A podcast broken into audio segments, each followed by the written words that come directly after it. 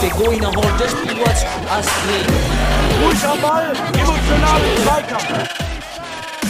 Mr. Futsal, the Mr. podcast. Futsal, il podcast. Mr. Futsal, el podcast. Hallo und herzlich willkommen, liebe Futsal-Freunde, Futsal-Enthusiasten und Futsal-Taktiker an den Futsal-Endgeräten da draußen. Schön, dass ihr heute wieder bei unserem Podcast reinhört. Hier am Mikrofon euer Futsal-Economist Daniel Weimer und auf der anderen Seite sitzt einmal unser Futsal-Philosoph Sebastian Rauch. Hi Sebastian erstmal. Hallo zusammen und hallo Daniel. Ja. Und jetzt darfst du Schön, wie in so einer, wie in einer Vorstellungskette einfach unseren Machen, machen wir stille Post? Ja, wir machen stille Post und du kündigst. Wir haben heute, wir sind heute zu dritt. wir sind zu dritt. Wir machen heute ein Feature. Wir haben einen, ja, einen, einen, einen weiteren Fachmann dabei heute, der uns heute behilflich ist, die Futsal-Welt zu reflektieren.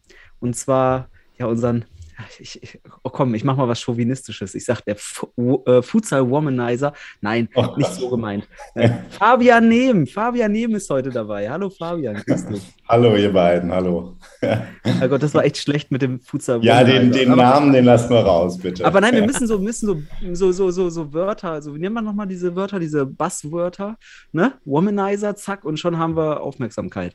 So läuft das, ne? Aufmerksamkeit, noch, die, Aufmerksamkeitsökonomie. die Stasi äh, lässt unseren Podcast durch den Äther nochmal durchlaufen. Ne? Nee, pass mal auf. Wir, wir haben ja vielleicht durch Fabian heute viel mehr Mädels, die zuhören. Kann ja sein, ne? Also. Und äh, dann krieg, krieg ich jetzt meinen Lack ab, weil ich Womanizer gesagt habe. Dann bin ich hier der Chauvinist und was auch immer. Dabei, Fabian wird es bestätigen, bin ich ein, ein wirklicher Freund de, des Frauenfutsals oder Damenfutsals. Fabian, bitte rette meine das Ehe. stimmt. Ja, das kann ich bestätigen. Ich bin trotzdem auf die Kommentare gespannt. ja. Fabian, Ah, genau. vielleicht für alle, die dich noch nicht kennen und die auch nicht die Folge 95 unseres Podcasts gehört haben, in welchem du schon über den Futsal-Frauenstützpunkt in Westfalen berichtet hast. Stell dich doch mal kurz vor, wie alt, woher kommst du, was für Futsal, wie war deine Futsal-Karriere bisher und was machst du jetzt im Futsal? Genau, also ich mach's, äh, mach's einmal ganz kurz. Äh, 32, äh, inzwischen wieder in Dortmund, aber die letzten, ich glaube, elf oder zwölf Jahre in Münster gelebt. Ähm, genau, und da beim, beim UFC ähm, tätig. Ähm, genau, immer noch tätig. Ähm, betreue da die Damenmannschaft ähm, als Trainer.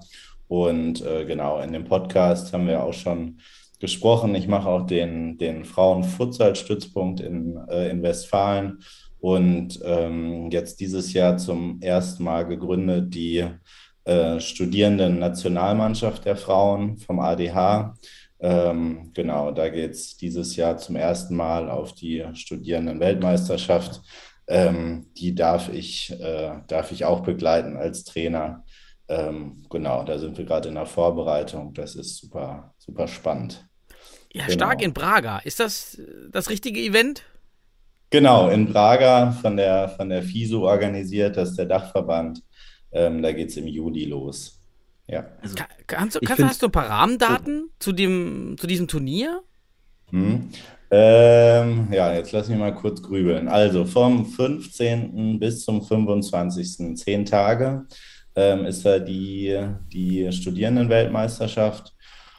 Ähm, wie viele Teams genau kommen, haben wir noch keinen, äh, keinen Überblick. Ähm, aber man kann da eigentlich sagen, ähm, die Spanierinnen sind immer da, Portugiesinnen, ähm, äh, Brasilianerinnen. Also da ist wirklich auch vom Niveau her ähm, echt viel geboten. Ähm, und die kommen da auch wirklich mit ihren, mit ihren Profimannschaften ähm, da an. Also das ist wirklich, wirklich ganz tolles Niveau. Genau.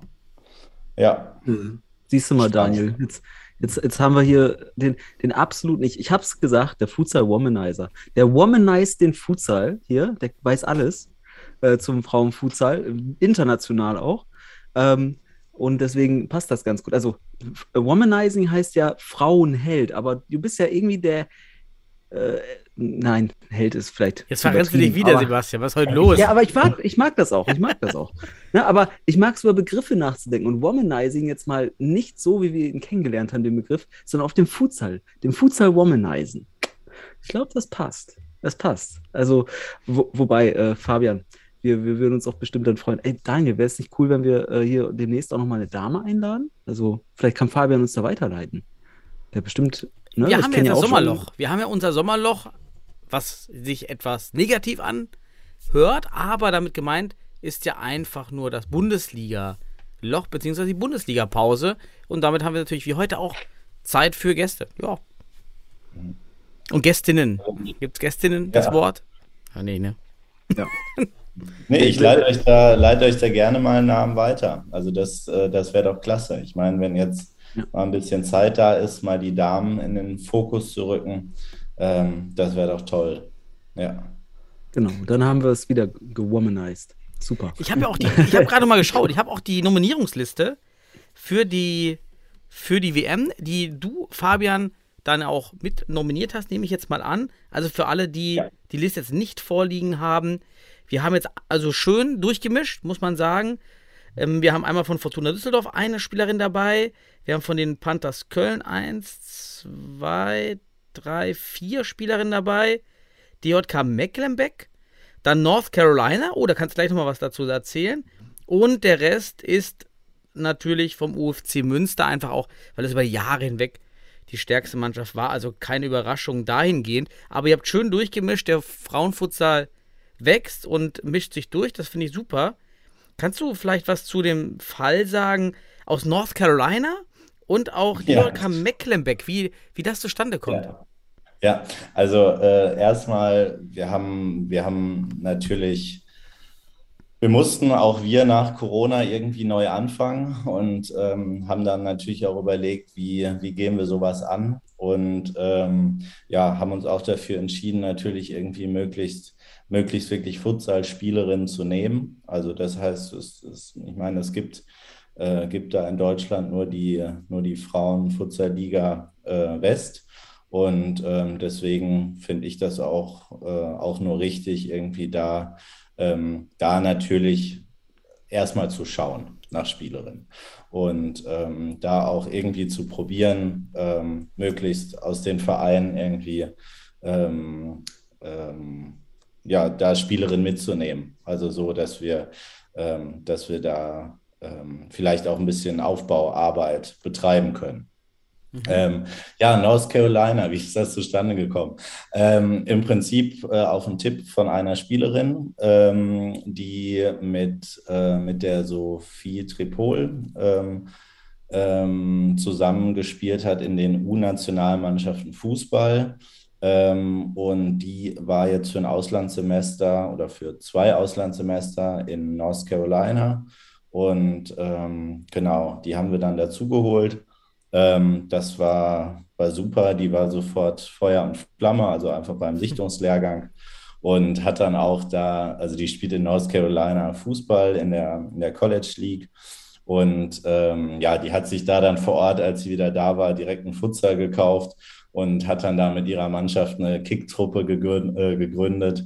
Also auch irgendwie eine coole, coole Story. Ähm, jetzt hat North Carolina auch eine kleine Futsalmannschaft, was ganz, ganz schön Davor, davor Ja. hatte North Carolina Michael Jordan. Das, das ist auch nicht schlecht. Der Auch nicht dort, der dort äh, seine, seine Basketballkarriere, wenn man so will, schlecht. gestartet. Ja. Auch krass. Äh, ich habe aber noch eine Frage, Fabian, weil du gerade da bist und die Mhm. Frage wurde mir noch nicht beantwortet. Vor zwei oder drei äh, Podcasts habe ich mal die Frage nach Frieda Kemper gestellt. Ist das jemand, der mit Wendelin oder die mit Wendelin Kemper verwandt ist oder verheiratet? Frieda Kemper? Nein. Ach, Mist. Mist. Ja. Ich dachte, ich Nein. dachte, ich dachte, Wende hätte noch irgendwelche se- seine Finger im Spiel. Ja. Schade. Nee, Aber hat nichts damit, äh, nichts damit zu tun. Ja, genau. Okay. Ja. Oh Mist. Ich dachte, ich dachte, jetzt haben wir noch eine schöne Story dabei. Nee, Nee. nee, nee, da muss Aber ich dich cool. enttäuschen. Aber die, Aber die, das Turnier in Prager ist ja auch eine schöne Story. Ich habe auch gerade noch gesehen, ich habe nämlich die Vereine vorgelesen ich, und hier geht es vor allem um die Hochschulen. Da, Mhm. Und da, sind, da ist noch mehr Mix dabei. da dann doch einige Spieler, zum Beispiel der Spielerinnen des UFC Münster, doch an anderen Universitäten studieren. KIT ist einmal dabei, Maastricht University, Carson Newman University, viel auch ähm, die WWU in Münster und Sporthochschule Köln, Uni zu Köln. Also sehr gut durchgemischt. Mhm. Schön. Ja, Schön. Dann, freut mich. ja, dann würde ich überleiten. Du kennst unseren, unseren News-Teil, Fabian. Also häng dich rein, wenn du was zu sagen hast und diskutiere mit und lass einfach deinen Futsal-Ideen hier, wie wir auch, Woche für Woche freien Lauf. Und die, den ersten Punkt, da bin ich auch mal auf deinen Input gespannt, ist der Wechsel von unserem großen Star, na, unserem, dem, dem Futsal-Star, Ricardinho zu oder nach Indonesien zum erst im 2021 gegründeten Club Penica United und er hat dort erstmal einen Drei-Monats-Vertrag. Und heute kam der zweite Teil zu der Story wahrscheinlich. Sein alter Ver Club, Access Paris, erhält keine Lizenz für die erste Liga in Frankreich. Wir erinnern uns, letztes Jahr Champions League Platz 4 oder unter den Top 4, plus wirklich dominierend Erster in der zweiten Liga und darf jetzt nicht aufsteigen, was ja eventuell auch mit diesem Ricardinho-Wechsel zusammenhängt. Wie, wie steht ihr beiden dazu, zu dem, was Ricardinho jetzt macht, wo er hingeht und was, was, was lernen wir so aus Access Paris? Was, was machen wir mit diesem Fall? Ja, Fabian, bitte. Du da, ich, ich lasse dir den Vor Vortritt. Oh, jetzt, jetzt muss ich alles, okay. Ähm, ähm, ja, also so die, die ganz genauen Details habe ich jetzt auch gerade erstmal gehört. Ähm, ist schwierig. Auf der einen Seite ähm, finde ich es ganz cool, wenn man, ähm, ich sag mal so, einen Namen hat wie Ricardinho und sagt irgendwie, ich, ähm, ich probiere ein bisschen Aufbauarbeit zu leisten, vielleicht ein bisschen was zu promoten ähm, und ähm, da durchzugehen. Auf der anderen Seite finde ich, ähm, finde ich, sollte ein Verein, ähm, selbst wenn man sagt, man holt sich jemanden dazu, um mal was zu promoten, auch vielleicht nur für kurze Zeit, ähm, dass da trotzdem nachhaltig gearbeitet werden sollte. Und das scheint ja irgendwie ähm, durch die Nichtvergabe der Lizenz äh, irgendwas im Hintergrund mit ähm, fehlenden Strukturen ähm, zusammenhängen. Und da finde ich, dass das sollte sich schon irgendwie ähm, die Waage halten. Wenn das passt, wenn der Verein nachhaltig ist, finde ich es absolut legitim ähm, äh, und auch schön, sage ich mal, solche Stars ähm, auch mal dazu zu holen, wenn es auch nur für kurze Zeit ist. Mhm. Äh, Ich, ich habe da noch ein paar andere Gedanken. Mhm. Ähm, ich glaube ja, dass dieses Verfahren und das, also das, das, das oder was du sagst, auch das, ja doch, das Verfahren zur, zur, zur Liga in Frankreich deutlich strenger ist ähm, als in Deutschland. Ich habe sogar den, ich würde mal behaupten, wenn, wir haben ja letztes Jahr, ich weiß noch, Daniel, haben wir über diese ganzen, tatsächlich auch über die äh, Paragraphen da so ein bisschen gesprochen, was die da alles machen müssen, dass da eine extra Stelle ist für, die das kontrolliert und so weiter. Und da haben wir schon die These rausgehauen, die Hälfte unserer deutschen Bundesligisten könnte in Frankreich nicht starten. Aber geil ist, ich bin, mir, ich bin überzeugt davon, Access Paris könnte in Deutschland starten. so, davon bin ich überzeugt. ähm, einerseits, Wie kommst du äh, darauf? das zu dem. Ja, Ich, ich, äh, ja, hier Gemeinnützigkeit und so weiter. Also das, das, äh, ganz ehrlich, wenn die Niedrigschwelligkeit in die Bundesliga zu kommen, äh, die haben wir schon häufiger mal reflektiert. Ähm, von daher Access Paris, vielleicht will sich da vielleicht der, der Verein noch ummelden oder so. Das geht ja auch. Ähm, das einerseits. Ähm, ja, dadurch wird aber auch klar, warum Ricardinho den Verein verlässt. Ne? Ein weiteres Jahr ohne erste Liga und Champions League ist wahrscheinlich ein sportlicher Grund. Aber ich finde interessant, dass er nur für drei Monate bei, bei Pendeka United in, wo war das jetzt nochmal? Indonesien, ne? Mhm. Genau, unterschrieben hat. Ich habe ja, also ich, ich möchte mal ein Gerücht streuen oder ein, vielleicht auch einfach einen Wunsch. Warum nicht danach in die Bundesliga? Dann startet ja die Bundesliga nach drei Monaten. Vielleicht, äh, ne? Und Access Paris äh, und Stuttgart, die sind ja auch verbündelt. Akzentjewitsch hat in Paris gespielt. Vielleicht ruft Mhm. äh, AK47 mal bei Ricardinho an und äh, spricht mal mit seinem Clubchef. und vielleicht machen die auch nochmal ja, ein bisschen Knete locker und äh, können die nach Deutschland ziehen, weil in drei Monaten, äh, wenn der DFB dann vielleicht mit der internationalen Wechselfrist das, das ist ja auch alles ein bisschen verlängert, da geht ja, glaube ich, noch bis in den August, glaube ich. Ähm, also von daher wäre das doch eine Idee, oder? Ricardinho in der Bundesliga? Wie findet ihr das? Ja, das wäre sensationell. Dann würde ich der DNCG, wie sie heißt in Frankreich, die Lizenzprüfstelle, da nochmal ein extra Glückwunsch, äh, Dankeschreiben schicken, dass sie die Lizenz verweigert hat. Denn ähm, die ist übrigens seit 1984 schon aktiv und prüft auch die erste Fußballliga. Und deswegen auch sehr harte Prüfung anscheinend. Ja, das wäre ein schönes Geschenk für uns, wenn es soweit kommt. Und wahrscheinlich diese, sind diese drei Monate der Hinweis darauf, dass Ricardinho die Sommerferien mitnimmt. Und dann, wie du schon sagst, gehen, startet ja in ganz Europa, starten die Futsal-Ligen. Und dass er dann wieder zurückkommt und sich einer europäischen Liga eventuell anschließt. Aber für Deutschland wäre natürlich auch nicht verkehrt. Jo. Ich hätte nichts dagegen. ich glaube, ich, würd, ich, ich, glaub, ich würde mir ein Spiel angucken von ihm, wenn er irgendwo in Deutschland ja. spielen würde. Ja. Äh, Daniel, ich hatte aber, ich hatte noch eine schmerzhafte, noch eine schmerzhafte News. Und zwar ähm, eine Legende hat ihr Karriereende jetzt angekündigt. Ähm, Futsal-Torwart BB. Mm, BB says ja. goodbye. Portugiesischer Weltmeisterkeeper beendet seine Karriere als aktiver Spieler was auch immer wieder ein schöner Ausdruck ist, weil ich gehe davon aus, er geht jetzt in eine andere Rolle im Futsal. Das finde ich mal ganz gut, dass die, dass da das mitschwingt. Ich glaube, wir werden ihn wiedersehen. Vielleicht mal als Futsal-Torwarttrainer oder sowas. Ist ja prädestiniert dafür. Ja. Aber du als Torwart, da hat dir doch das Herz geblutet, oder? Total. Ich fand äh, BB wirklich einen, einen starken Torhüter. Die Portugiesen haben generell durch die Bank in den letzten Jahren gute Torhüter. Und jetzt auch wieder auch immer in den Endjahren. Also alle Torhüter waren so nach, in den 30ern Top-Level. Und ist ja auch aktuell mit Joao auch wieder so. Ne, Joao. Hm, Sebastian? André Santos. Ah, André Santos, genau. Sosa, genau. So, Sosa, oh Gott, André Santos. Sosa, jetzt haben wir alles, jetzt haben wir oh alles, Gott, Gott, jetzt haben wir alles durch. Sand, wie komme ich auf Santos? Ist ja auch schon ja. älter. Mhm. Und ja, das ist ein war ein guter Keeper. Fabian, hast du noch was? Zu, hast du noch persönliche Erinnerungen, Erfahrungen nee, mit BB? Nee, nee, nee, da, muss ich, da muss ich passen. Äh, ich weiß nur, André Sosa, da habe ich mich äh, letztens noch mit, äh, mit jemandem aus Münster unterhalten, gegen den wurde auch schon mal bei einer WOC gespielt. Ist wohl ein ganz, ganz netter Kerl. Ähm, super, der hat den Spitznamen dann von der deutschen Mannschaft äh, Mogli bekommen.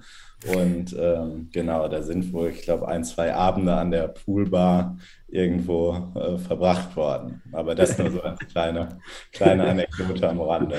Mogi. Das wäre, also vor, vor zwei, drei Jahren ist, war, das, war das noch nicht so gefährlich, den Begriff zu nutzen in der Gesellschaft. Mogli, da bist du schon wieder fast in der. Ne?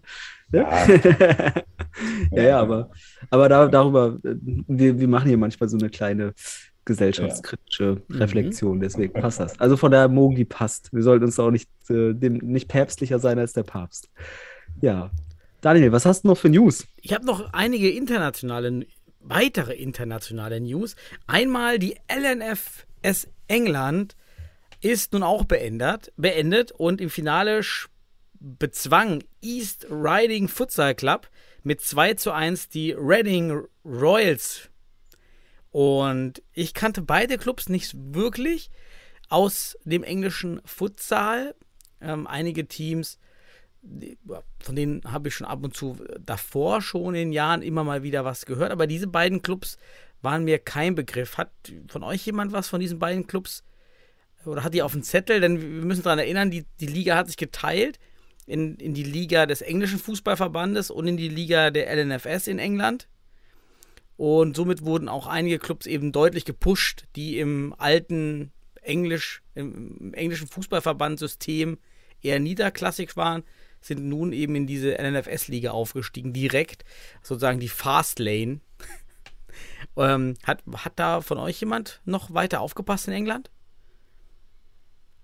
Fabian, passt du auf? nee, äh, muss ich gestehen, da, da war ich ein bisschen raus. Also ich habe es auch gelesen, aber ähm, ganz genau kannte ich es jetzt nicht. Ich kannte auch die, äh, die Frauenmannschaften nicht da. Also da ähm, haben, haben in der Vergangenheit häufiger mal auch gegen Frauenmannschaften da aus England gespielt, aber die scheinen da auch irgendwie im Zuge dessen irgendwie verändert zu haben. Ja.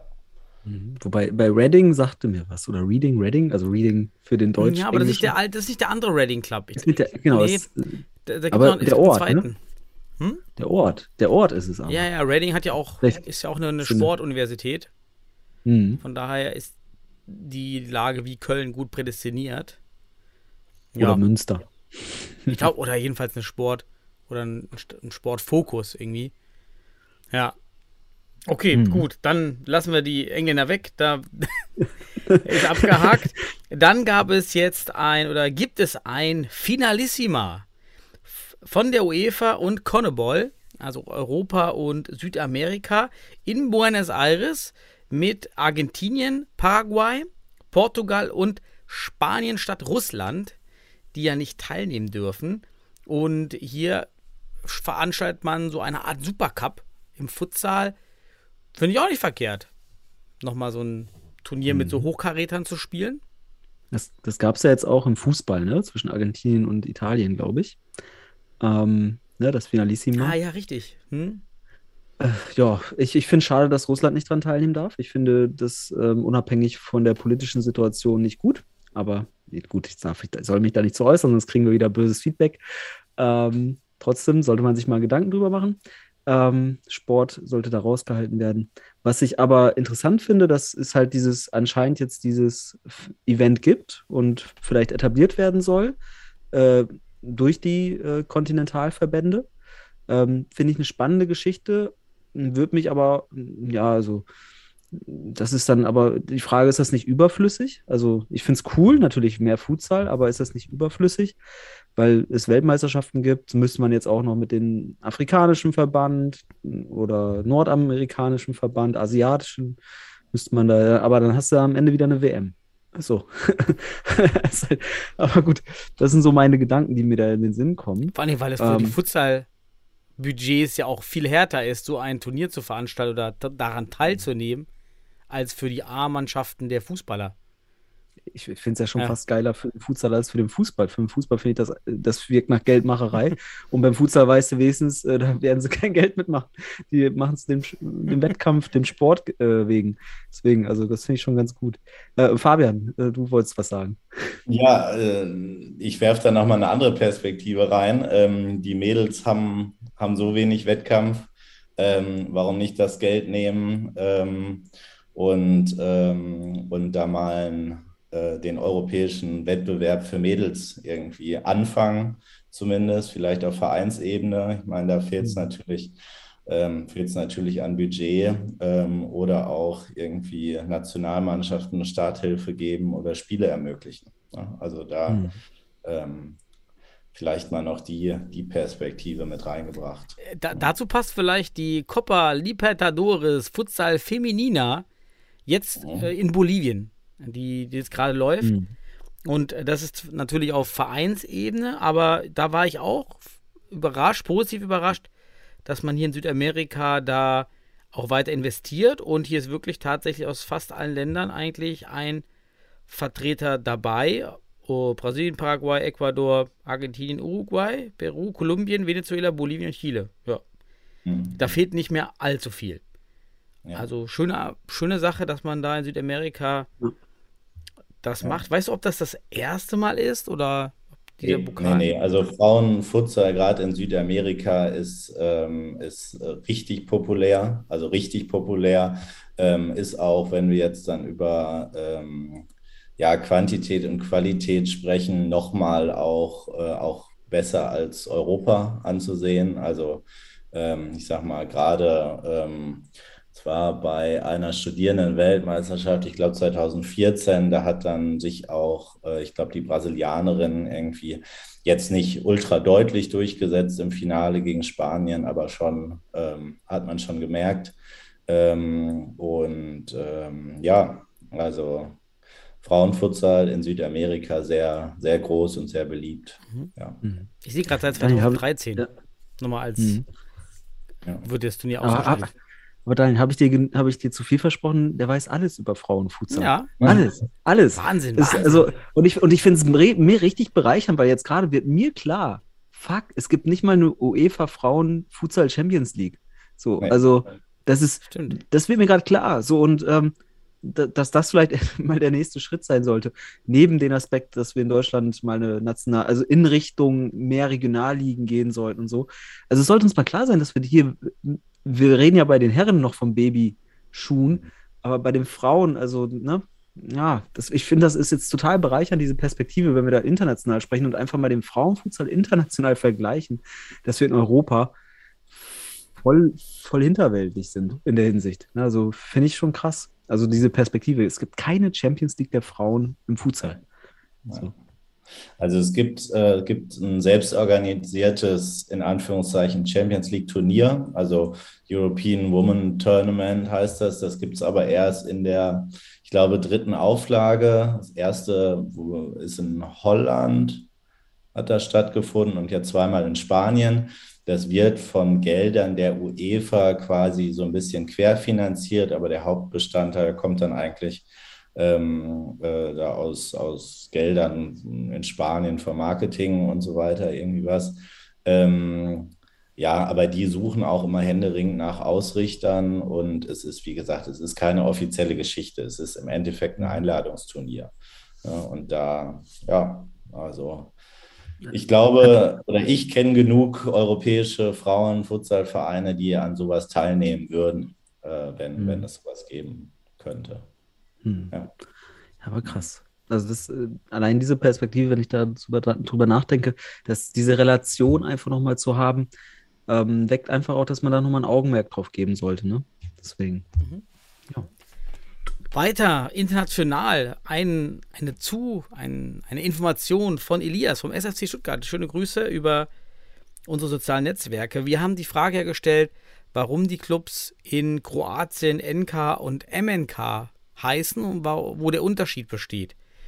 Antwort ist, NK ist Nogometni Club, Fußballclub übersetzt und MNK wäre Mali Nogometni Club. Entschuldigung, wenn ich es falsch ausgesprochen habe. Und das wäre so etwas wie Kleinfeld, Fußball, kleines Fußball.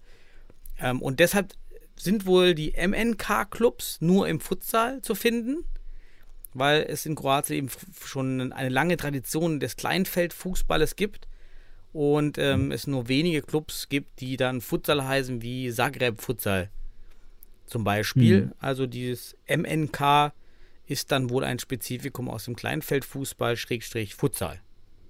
Hm. Weil ich ähm, im, in, auf dem Balkan ja auch sowieso seltener ausländische Begriffe genutzt werden, ähm, wie ich das verstanden habe. Und deswegen ist das so eine eigene Kultur. Das finde ich eigentlich ganz cool. Aber die repräsentiert jetzt, also der Kleinfeldfußball dort, äh, ist ganz klar, mehr oder weniger dann, wenn es äh, Richtung Futsal geht, hier m, das Wort. Ne? MNK heißt also im übersetzten Sinne Futsal-Club, wenn man so möchte. Ne? Also zumindest in diesem Bereich. Ja, schön. So, ich hoffe, das stimmt auch nicht. Äh, das stimmt auch. Und Äh, wir können ja mal Fabian fragen. Kennt er das vielleicht? Kennt er vielleicht den kroatischen Frauenfußball? Äh, Futsal. Äh, äh, Den kenne ich auch, aber äh, das, äh, da, die Abkürzung, nein, das, da, da kann ich nichts zu sagen. Also da, äh, äh, super, ja. Aber gibt es die, wie, wie ist der, der Frauenfutsal in Europa in Bezug auf Ligen strukturiert? Gibt es Ligen, wo die Frauen annähernd professionell verdienen und hat auch jedes Land, das wir im Männerbereich kennen, eben auch zum Beispiel Kroatien, auch eine Frauenfutsal-Liga?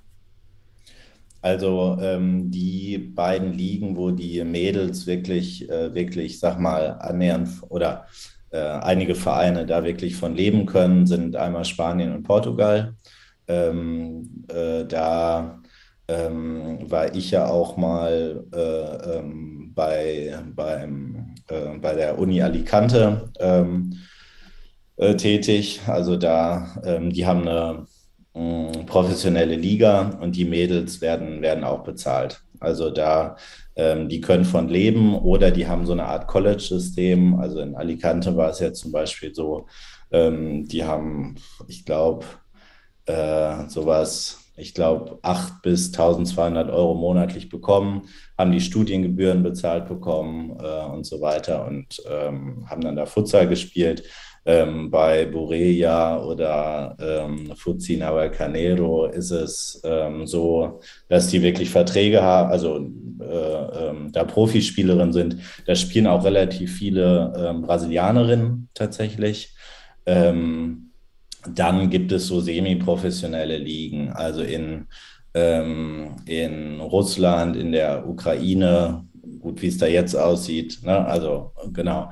Ähm, dann in, ähm, in den Niederlanden gibt es eine Gesamt, äh, Gesamtliga. Ähm, in Tschechien, in Polen ähm, gibt es nationale Meisterrunden. In Zagreb, ach, in, Zagreb in, in Kroatien auch. Also die sind, die sind schon sehr viel weiter da als wir in Deutschland alle. Also selbst Belgien hat eine nationale Liga. Ähm, ich glaube, Luxemburg sogar auch. Äh, ich mal so weiter durchgehe. Genau, haben schon sehr viele. Aber wirklich davon leben, wie gesagt, äh, Spanien und Portugal und Italien äh, darf man da nicht vergessen. Die haben auch wirklich eine Profiliga, wo die Mädels Geld bekommen. Da spielen zum Beispiel übrigens viele Spielerinnen aus Kroatien, spielen der italienischen Futsalliga. Ja, genau. Er weiß einfach alles. Ja, ja also äh, wir, äh, heute, heute Sendung einfach äh, Frauenfutsal äh, fertig, Titel, Frauenfutsal, Leute. Wobei wir kriegen bestimmt noch ein paar äh, interessante Themen zusätzlich, ja. zusätzlich rein. Aber es war super interessant. Aber äh, ich habe auch noch eine News, ähm, oder erinnere, erinnere mich gerade, kennt ihr beiden das, das Quizduell, die, diese Spielshow, das Quizduell auf ARD? Klar. Kennt ihr das? Ja. ja. Guckt ihr wahrscheinlich jeden Tag.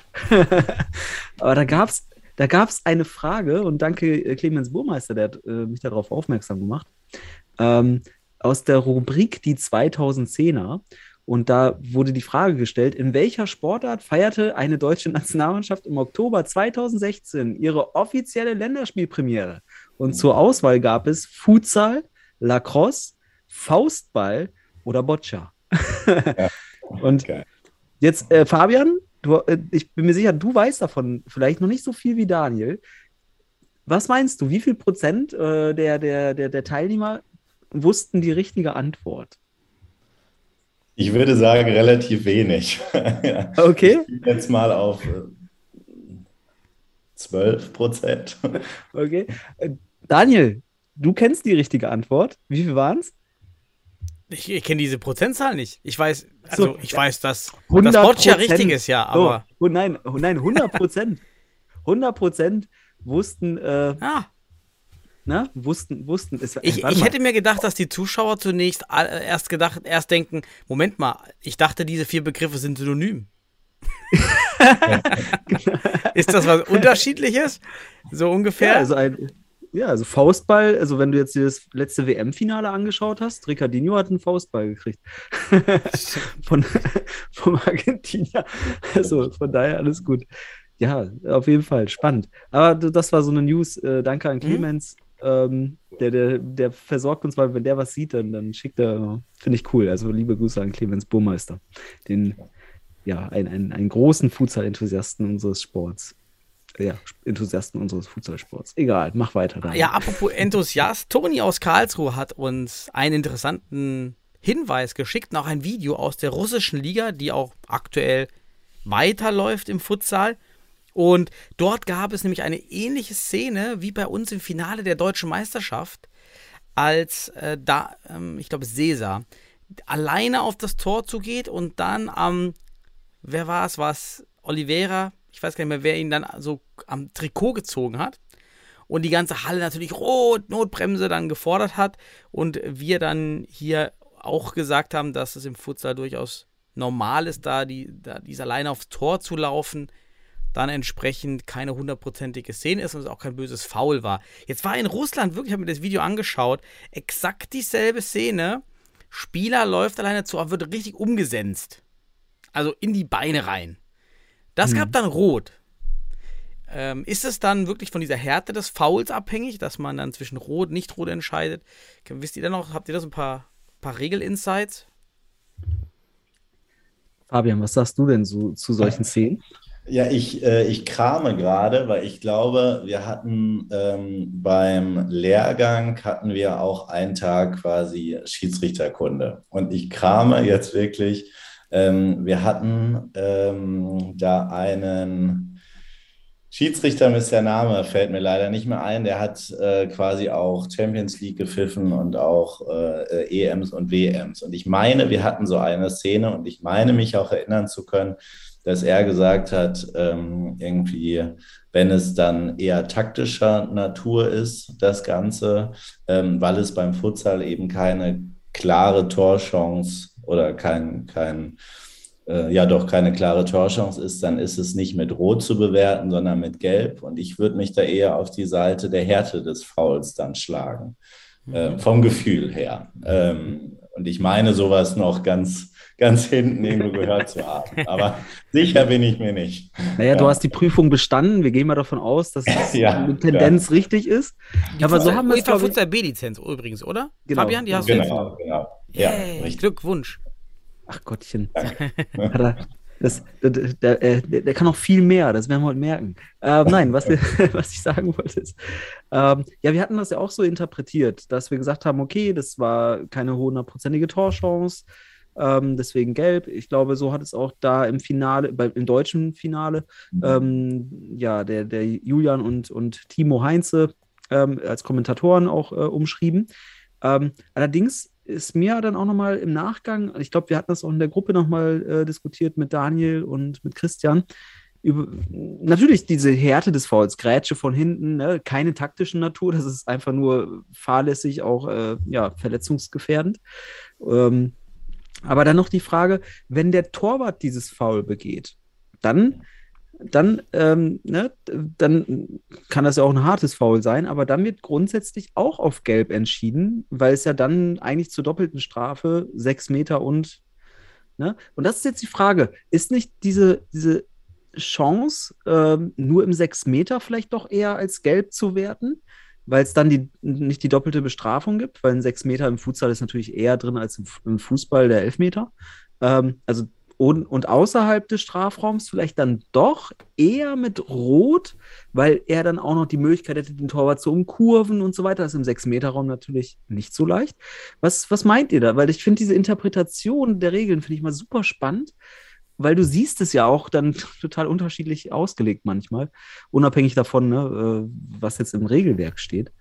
Ähm, was meint ihr zu dieser Situation, wenn der Torwart das macht im Sechser und wenn es außerhalb ist? Könnte man da jetzt nochmal weiter diskutieren? Also dopp doppelte Bestrafung ist immer hart.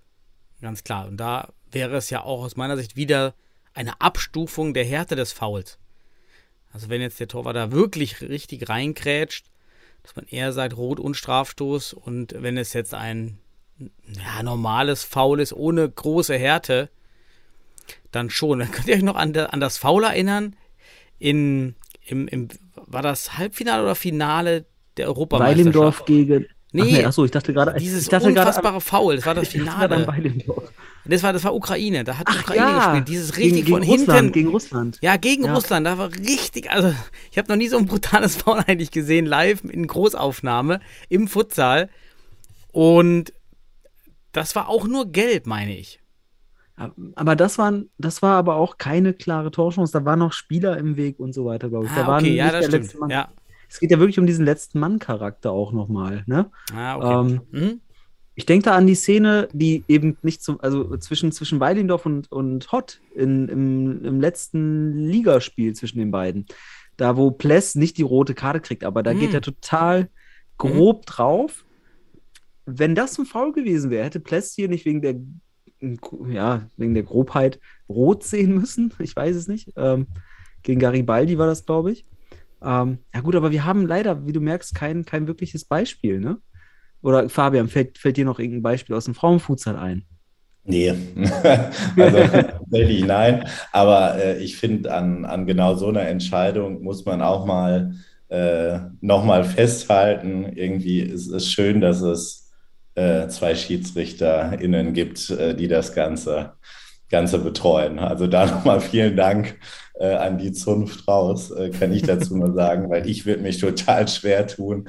Ähm, jetzt Daniel, da du merkst, der steht noch an der Seitenlinie und muss noch hier auf gut auf gute Ja, Bühne machen. ja, ja, Schiedsrichter, genau, ne? Wir beide können hier einfach raushauen, wir müssen nicht mehr an der Seitenlinie. Reputationsfang.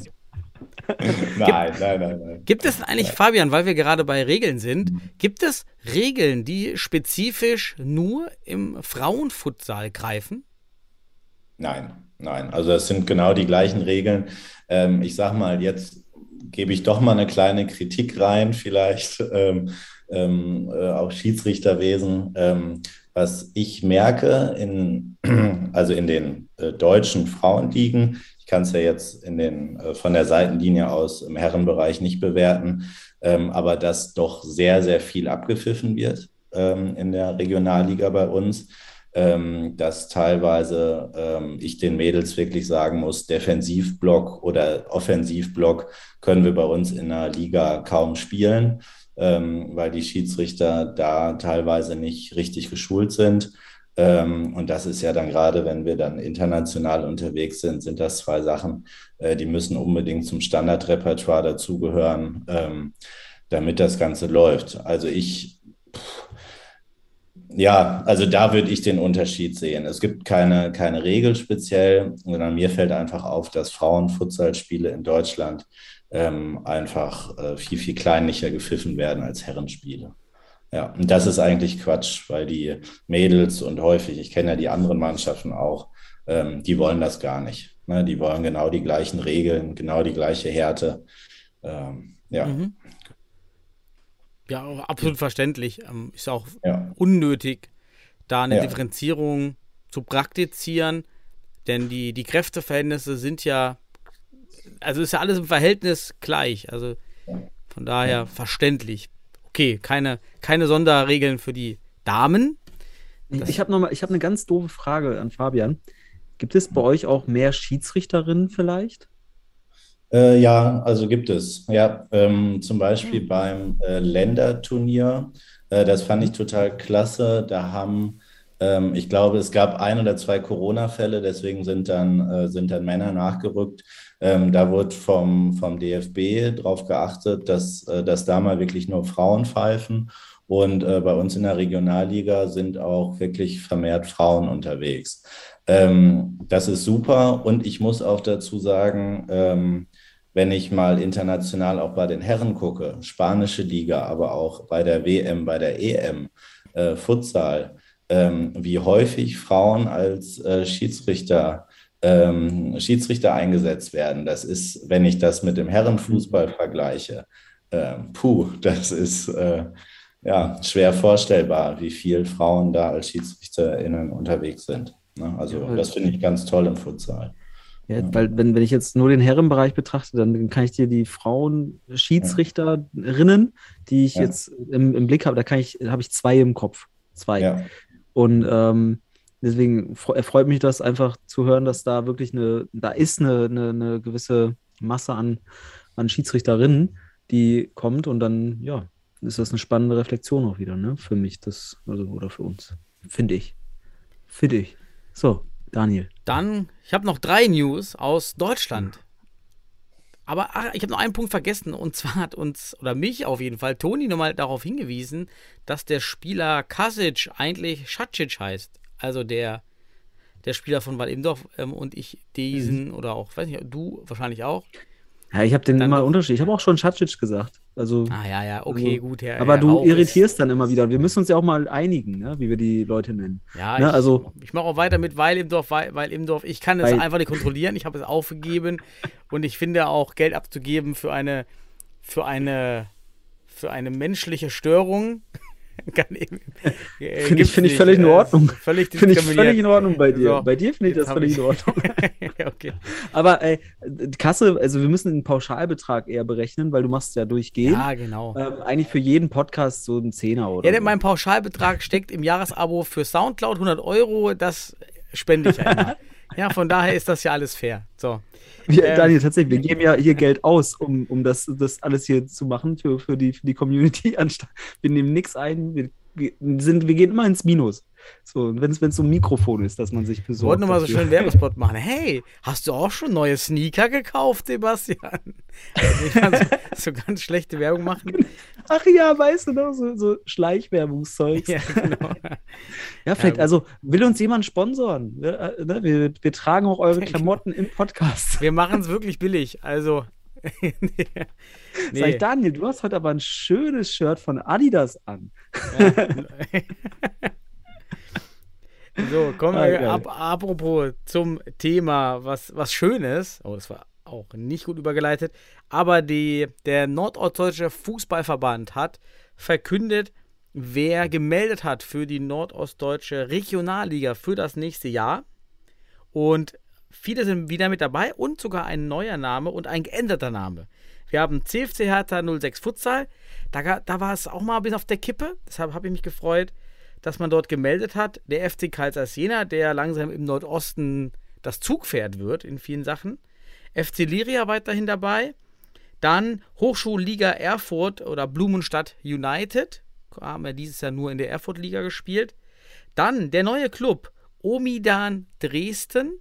Also die, die Dresdner kannibalisieren sich jetzt mit Morea Dresden auch noch zusätzlich. Dann haben wir SD Kroatia Berlin weiterhin dabei, SC Siemensstadt dabei und Beach United heißt nun auch offiziell UFC Atletico Berlin. Wir haben das ja schon in den Highlight-Szenen um die Relegation gesehen, dass ähm, René Cobienne auch immer die UF, dieses Athletik-Trikot oder den Anzug anhatte. Also man tritt hier anscheinend jetzt UFC Atletico Berlin an und der UFK Potsdam auch wieder dabei.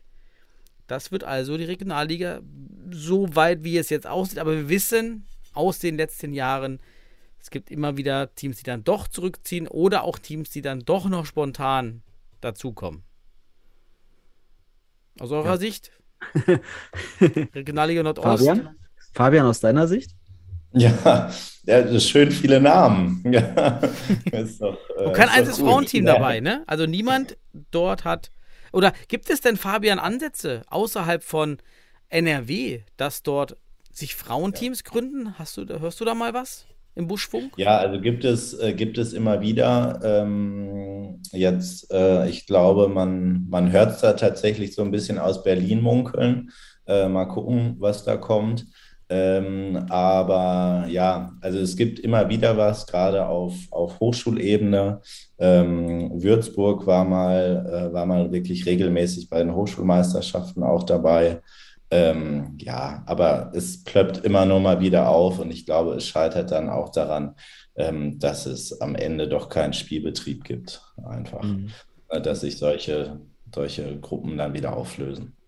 S- Sag mal, Fabian, wie stehst du eigentlich zu dem Thema, dass man vielleicht in den, in den, ja, in den unteren Ligen, also das heißt jetzt unterhalb der Regionalligen im, im Herrenbereich, Mixteams zulässt? Was würdest du, würdest du das als förderlich ansehen, damit die Frauen mehr in den Sport kommen?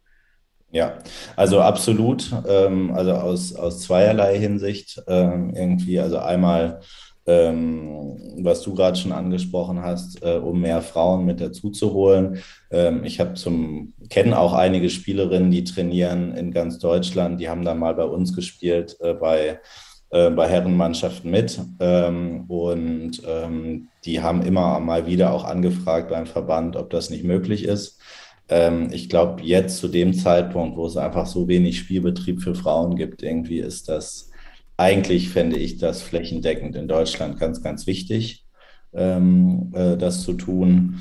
Ähm, und äh, ich sage mal, ein anderer Aspekt ähm, zum Beispiel wäre es einfach, ähm, dass man ähm, ja auf, auf Spielminuten kommt einfach, also auf, äh, auf Wettkampfminuten. Ne? Weil es gibt, wir haben jetzt in der Regionalliga bei uns sechs Mannschaften. Ähm, und gerade wenn man sagt, dann es fahren, fahren Mädels äh, irgendwie auch international weg, ähm, macht es dann natürlich auch Sinn, irgendwie den Spielbetrieb vielleicht ein bisschen zu intensivieren und zu erweitern. Ne? In so eine Richtung. Ah, super, find super, das- dass du das find- auch supportest. Das haben wir ja hier eigentlich im Podcast auch so positiv gesehen. Mhm. Mhm. Ja. Ich finde das, ich find Also das auch die, spannend. die äh, Mädels fragen auch nach, ob, ob die nicht bei den Jungs mitspielen können. Also das äh, ist jetzt tatsächlich nicht irgendwas, was sich, ähm, was man sich so ausdenkt, sondern irgendwie da ähm, geht es auch schon aktiv von den Mädels aus. Ne? Ja. Ich finde das allein schon spannend, ähm, auch mal aus, aus Verbands- und auch Verbandsauswahl-Sicht. Ähm, Ja. Du könntest ja auch aus so Mixteams dann eine Damenauswahl gestalten. Ähm, und du, wie du schon sagst, du brauchst einfach Spielzeit. Du musst die, Ja. die Mädels müssen spielen. Ähm, und dann kannst du ja dann schlussendlich dir die Mädels für so eine, wenn, wenn die UEFA noch nicht so weit ist oder sowas, ne, dass du Mixteams irgendwann, also die muss jetzt ja von oben vorgeben, wenn man so will, ähm, dann kannst du aber daraus eine Frauen-Nationalmannschaft, bis, bis in die Frauen-Nationalmannschaft, bis Sichtungsturnier, ähm, Ja. das kannst du, deswegen ist für mich Mixed auch eigentlich ähm, ein wichtiger Schlüssel. Ich kenne das ja aus Westfalen, wir haben das ja damals gemacht, wir haben äh, Mädels zugelassen ähm, bei den, in der Westfalenliga und es, ich kann nur sagen, es gab nicht ein Problem. Es war alles gut. So, also ich kann mich erinnern, bei, in Bielefeld beim, beim Universitätsclub äh, sogar dort, also der, der Uniclub dort, ähm, die hat gebutzt ohne Ende und ähm, die hat, die hat sich, also immer diese Vorteile auch, dass sie irgendwie äh, schlechter wären oder sonst was. Nee, nee, nee. Also die wäre eine gewesen, die jetzt so heute aber locker in die, Ja. in die Studentennationalmannschaft nehmen können. Ähm, das ist es eben. Und das, ich sehe das total wichtig, die Mixteams einfach, um daraus dann schlussendlich auch wiederum mh, Zugpferde zu gestalten, so Verbandsauswahlen, die dann am Ende dazu führen, dass noch mehr Mädels dazukommen. Ja. Und ähm, ja, das ist es halt. Wir brauchen, also das nennt man in der Soziologie diese Prätension, dieses Anpassen, Interesse zu wecken tatsächlich. Und das wäre richtig niedrigschwellig noch bei den Mädels. Ja, Deswegen sehe ich da den Ansatz ganz interessant. also ich meine, Mhm. gerade, äh, gerade, sage ich mal, bei den U19 DFB-Stützpunkten, warum da nicht das auch öffnen äh, für Mädels, dass die, dass die auch mal mit dazukommen können? Ne, wenn die dann vielleicht sogar bei so einem Auswahlturnier mal mitspielen, dann hat man für die, für die hoffentlich ähm, bald kommende DFB-Frauen-Nationalmannschaft, ähm, ja, hätte man da auch direkt eine nächste Sichtungsmöglichkeit. Ne? Also Mhm. wäre wär total sinnvoll, zum Beispiel. Ja. Sag, mal- sag mal, Fabian, so mal kurz unter uns hier. Daniel, du musst dich nicht ausgeschlossen fühlen. Aber hast du was von Dennis Toast Danke. gehört aus dem FLVW? Ich muss mal hier öffentlich Druck machen. Ich habe noch nichts gehört. Ja.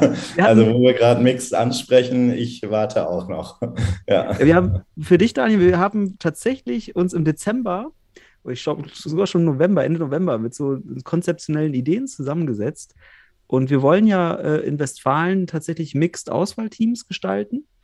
Ähm, aber wir, äh, gut, ich, dann habe ich erst geschlafen, einen Monat lang, muss ich leider sagen. Ähm, aber seitdem, muss ich sagen, also seit Jahreswende warten wir auf eine Rückmeldung vom Verband, dass wir uns endlich mal treffen, um das zu besprechen. Und Ja. äh, ich will nicht sagen, dass wir schon häufiger vertröstet oder einfach auch, ich will nicht, ja, vergessen wurden. Ähm, aber wir müssen auf jeden Fall nachhaken. Fabian, hier mal, vielleicht hört einer zu aus dem Verband, vielleicht Dennis, melde dich, Ja, melde dich, ja, Dennis. ja. Bitte melde dich. Ja, der, das ist ein guter Ausruf. Ja, bitte. Ja. Oder wir melden uns bei ihm, weil das ist jetzt auch nochmal. Wir brauchen, man braucht ja auch so einen, so, einen, so einen Beweggrund oder Beweggründe. Und wir haben jetzt schon in diesem Podcast so viele Motive zum Ausdruck bringen können, dass man seinen Arsch bewegt in der Hinsicht. Na, also auch die Verbände. Dass die Verbände jetzt wirklich, ähm, na gut, wer, vielleicht hört ja auch jemand vom Verband zu, Hm. ja, und wenn, dann sollen sie sich mit dir ähm, in Kontakt setzen, um einfach, weil du hast halt in der Hinsicht bei den Frauen einen gewissen Überblick. Und ne, deswegen, also fände ich mega spannend. Und in Westfalen ist, muss man auch leider sagen, ist der Frauenfutsal schlussendlich auch wiederum geboren in Deutschland, halt in Münster. Und ja, da bist du dann jetzt schlussendlich der Teil, äh, ein Teil davon. Ne? Genau. So, Daniel, hast du noch was? Ja, noch, noch zwei News. Karl Jena gewinnt den NOFV-Pokal im Osten. Nur vier Teams haben am Pokal teilgenommen. Aber hey, Pokal eingesammelt. Check für Karl Jena läuft also. Und dann hat äh, auch von Clemens kam das, glaube ich auch. Clemens Burmeister hat mich auf die Webseite des Designstudios hinter der Futsal Bundesliga aufmerksam gemacht, die wohl auch die Meisterschale, unsere goldene Radkappe, mitdesignt haben. Und diese Agentur heißt Strichpunkt Design. Und zum Beispiel ganz interessant auf der, auf der Webseite, wenn ihr das dort draußen mal googeln wollt, Strichpunkt Design Futsal, dann findet ihr so einen, einen kleinen Text über die Futsal-Bundesliga. Und äh, ich fand ganz spannend, dass einmal, dass es hier eine Community-Driven Entscheidung war. Also die Community hat sich wohl für die Meisterschale entschieden nach Umfragen auf Social Media. Und das Blau, was wir immer wieder auf den Social Media Kanälen sehr dominant sehen, im Zusammenhang mit der Futsal-Bundesliga, das kam wohl, oder diese Entscheidung wurde gefällt, weil Futsalfelder blau wären, stand auf der Homepage. So, also, ob, also ob alle Futsalfelder einfach immer blau sind, es ist natürlich schon skurril, wenn ich daran denke, dass vielleicht nur 5% der Futsalfelder blau sind, wenn überhaupt. Ähm, die meisten sind ja eher, gerade in Südamerika und Südeuropa, eher normale Parkettböden, also klassisch, was ist das, gelb-braun. Mhm. Und ähm, bei uns geht es ja oftmals in so Grautöne in den Hallen eigentlich. Also blaue Hallenböden kenne ich kaum. also aber, außer die offiziellen. Und die sind meistens jetzt auch schwarz sogar. Ja, aber, aber Daniel, wir haben ja mal über, über Farbenlehre hier gesprochen äh, in Sachen Futsal. Ich kann mich erinnern. Und da habe ich ja von der Pista Azul gesprochen. Die, die blaue, das blaue Spielfeld im Futsal ist ja in Spanien, ist, das Futsalspielfeld ist die Pista Azul. Und ähm, vielleicht haben wir sogar da mitgeprägt in Deutschland, dass okay, wir jetzt ja, denken, dann, das ist blau. Dann war das aber für äh, Spanien gemeint und hier war es ja genau. die, die deutsche Liga. Ja, aber die, die DFB-Spiele werden ja auch grundsätzlich auf äh, hellblauen Boden durchgeführt. Wobei, das muss ich auch sagen, ich finde den in echt viel dunkler als im Fernsehbild. Ist das ja schon mal aufgefallen? Ich finde den auf dem Fernsehbild immer viel heller als in echt. Wenn man draufsteht, finde ich den immer ein bisschen, na, nicht royalblau, aber schon nicht so himmelblau, wie er ist irgendwie. Aber Daniel, weißt du, was geil ist? Wir haben heute nicht nur einen Futsal, Frauen-Futsal-Experten hier, wir haben auch einen Kunst, Grafik äh, und was auch immer Experten hier, denn wir haben hier jemanden, der ah. ist diplomiert. Der hat ein Diplom in der Hinsicht. Äh, und der kann uns doch mal bestimmt sagen, Fabian, äh, mal als Experte für sowas. Wir philosophieren ja nur, wir sind ja so Philosophen in der Hinsicht. Aber äh, als Experte, wie findest du denn unsere Radkappe die Radkappe, die deutsche, deutsche Meisterschaftsradkappe. Erzähl doch mal ein bisschen so aus Grafik, Expertise, äh, Design-Expertise. So muss man es ja sagen. Also ich sag mal, was, was mir aufgefallen ist äh, als, als großen Punkt, dass es wirklich zwei gestandene Herrenspieler gebraucht hat, um diese Schale in die Höhe zu, Höhe zu strecken. Und das wäre, äh, glaube ich, auch mein, äh, mein größter Punkt. Ansonsten muss ich sagen, ähm, finde ich es okay. Also es wird, äh, Daniel hat es ja gerade gesagt, es wird, äh, wird ja abgestimmt alles ähm, das so auch in eine Community mal zu geben, irgendwie finde ich eigentlich einen schönen, äh, total schönen Gedanken irgendwie und dass man, ähm, dass man daraus dann sein Design wählt. Also grundsätzlich vom Design her finde ich sie wirklich nicht schlecht. Ähm, äh, aber wie gesagt, die, dieses Bild, das geht mir nicht aus dem Kopf dass da zwei, zwei Jungs irgendwie dieses Teil da hochstemmen müssen. Also da Sech vielleicht ein bisschen sehr klobig geworden. Ne, 16 Kilo. 16 Kilo ja, ja. und dann auch schön breit verteilt. Ja, ja, ja. Also, also Nochmal zum Vergleich, ne? der, der DFB-Fußballpokal wiegt 5 Kilo. Ja. Daniel, wir haben schon letzte Woche gesagt, das ist der, der, schwerste, Inter, der schwerste Pokal Europas. Ah, der UEFA Cup ja. war nämlich 15 Kilo. Äh, wir haben jetzt 16 Kilo, wir haben es getoppt im Futsal. Ja. Also vielleicht, vielleicht hat man es auch gemacht, um Aufmerksamkeit zu Es ist auch die schwerste Radkappe äh, damit. Die schwerste, ja genau. Ja. Damit kannst du mal versuchen zu fahren auf einer Einrad. Wie hieß so. denn diese Serie nochmal auf, äh, auf MTV, wo die diese Autos immer gepimpt haben? Pimp, Pimp My Pokal, ja. Pimp My Trophy. Genau. Pimp, my, Pimp, Pimp, My House oder sowas war das. Nee, ja, Pimp genau, My Ride. Pimp My Car. Pimp, Pimp My Ride, ah, genau. Ah, sorry, ey. Da hatten die doch auch mal diese Riesenradkappen, die sich so mm. irgendwie Fällt mir nur ja. ein, dass ich immer aus ja, der Schule gekommen bin. stell, dir mal vor, stell dir mal vor, Stuttgart gewinnt jetzt die ersten vier Meisterschaften, weil sie jetzt ja auch Ricardinho kaufen werden, habe ich verstanden. Ja. Äh, äh, dann können die sich ein Auto bauen. Ja, stimmt. Ja. Dann, können die sich, dann können die so ein Auto bauen. Also äh, haben sie, haben so Pimp My Ride mit, mit, äh, mit deutschen Futsaltiteln. Ist doch geil. Ja, klar. Ach, scheiße, sorry, ich finde es. Ich habe gerade mal gesehen, bevor wir noch in den, in den, freien Diskussionsteil übergehen, wo dann Fabian nochmal loslegen kann. Ähm, des, im, am Niederrhein gab es auch einen Pokal und da waren ganz spannende Ergebnisse dabei. Denn Kroatia Mülheim in der dritten Liga sozusagen. Am Niederrhein haben wir Regionalliga, Niederrheinliga und dann noch eine Landesliga. Aus, aus der Landesliga zwar jetzt Aufsteiger, aber erstmal Landesliga gewinnt gegen Wuppertaler SV aus der Regionalliga. Das war auf jeden Fall nochmal eine Überraschung wert. Ja, und ansonsten Matek Mörs aus, aus dem Niederrhein mit fünf Spielern, Straßenfußballern ziehen hier auch durch. Also mal gucken, was da am Ende passiert. Ja. Dann wären News aus meiner Seite. Sind wir durch? Ja, bei dir, bei mir noch nicht. Ach so, du hast auch noch News. Natürlich, aus Westfalen gibt es eine neue News. Beim, vom FC Gütersloh, Futsal Cowboys. Oh, Hast du es ja. vergessen? Dort, Ah. dort gehen jetzt, äh, gibt es neue Trainer oder Spielertrainerteam und zwar ja, auch bekannt im deutschen Futsal, weil ehemaliger Nationalspieler Sandro Jurado Garcia und äh, Gendrim Yashari haben ja beide auch bei Hohenstein damals gespielt, sind dann zurück in ihre Heimat nach Gütersloh und übernehmen jetzt dort von Darko Juric das Traineramt. Ähm, ja, gut. Also ich kenne die beiden, habe beide schon auf der Platte gehabt, weil von beiden der Trainer. Ähm, werde mir also da aus, aus nicht, also nur wohlwollende Worte jetzt hier verlieren. Ähm, ja, aber was ich unglücklich fand, das Foto der Vorstellung. Ich weiß nicht, ob ihr es erinnert, aber das war in, in diesem Stadion, Fußballstadion von Gütersloh. Und wenn ich nicht den Text lese, dann denke ich, das ist eine Verpflichtung für den Fußball. Also es hatte, das fehlte mir. Da fehlte mir so ein bisschen die Fußballkultur, aber man macht es vielleicht auch aus Verpflichtung zum Verein dann so. Ich weiß es nicht. Also, hätte man im Hintergrund einfach den blauen Boden legen sollen. Genau.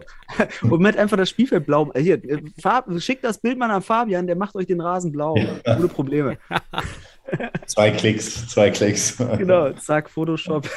Ich, ich fand die Sache aus, aus zwei Aspekten interessant. Einmal, man weiß, Spielertrainer und Trainer ist immer kritisch und man war nun schon in der Situation, dass man einen Trainer hatte. Warum geht man jetzt den Schritt zu Spielertrainern, was die Performance von beiden Spielern nicht positiv beeinflussen wird? Das ist einfach eine Doppelbelastung. Jeder, der das einmal in seinem Leben eine Phase mit Spieler als Spielertrainer gemacht hat, weiß, dass es man kann da nicht besser performen als vorher. Und auf der anderen Seite der Aspekt, man will ja in die Bundesliga und dann benötigt es ja auch einen, einen B-Lizenzinhaber, Futsal-Lizenz oder A-Lizenz Fußball. Und auch unter dem Aspekt ähm, finde ich das auch, ja, habe ich nicht ganz verstanden, denn man kann ja auch noch mit dem Aus Aufstieg Aufstiegstrainer aufsteigen. Ich weiß gar nicht, ob das für neue Teams weiterhin gilt, für Aufsteiger. Ich weiß, dass es im ersten Jahr der Bundes Futsal-Bundesliga so war, dass man mit dem Aufstiegstrainer auch ohne UEFA B-Lizenz trainieren und antreten durfte. Wie verhält es sich jetzt mit Aufsteigern in, in der Zukunft?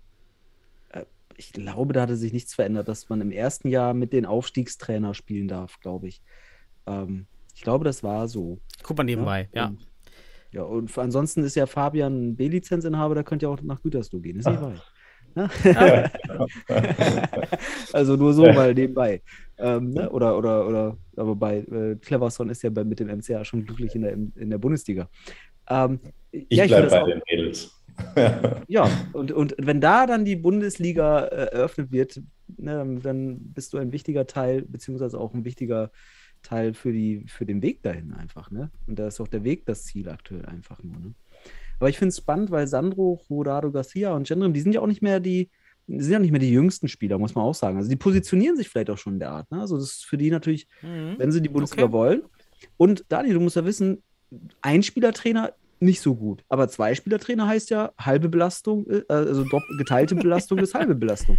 Also, Ja, okay, gut, okay, natürlich, dann. Die dürfen halt nicht, nicht zusammen in einem Block spielen. Das wäre möglichst ungünstig, kann ich sagen. Ja. Oder ne, im besten Fall wechseln die sogar miteinander. So. Wobei, ne, dann können sie, haben sie auch kaum Chancen, mal miteinander zu sprechen während des Spiels. Ich, Ähm, ich habe parallel nochmal nachgeschaut in die Futsalordnung und hier steht, Trainerlizenz, Futsal-Bundesligamannschaften müssen von Fußballlehrern, A-Lizenz-Trainern oder Futsal-B-Lizenz-Trainern mit gültiger Lizenz trainiert werden.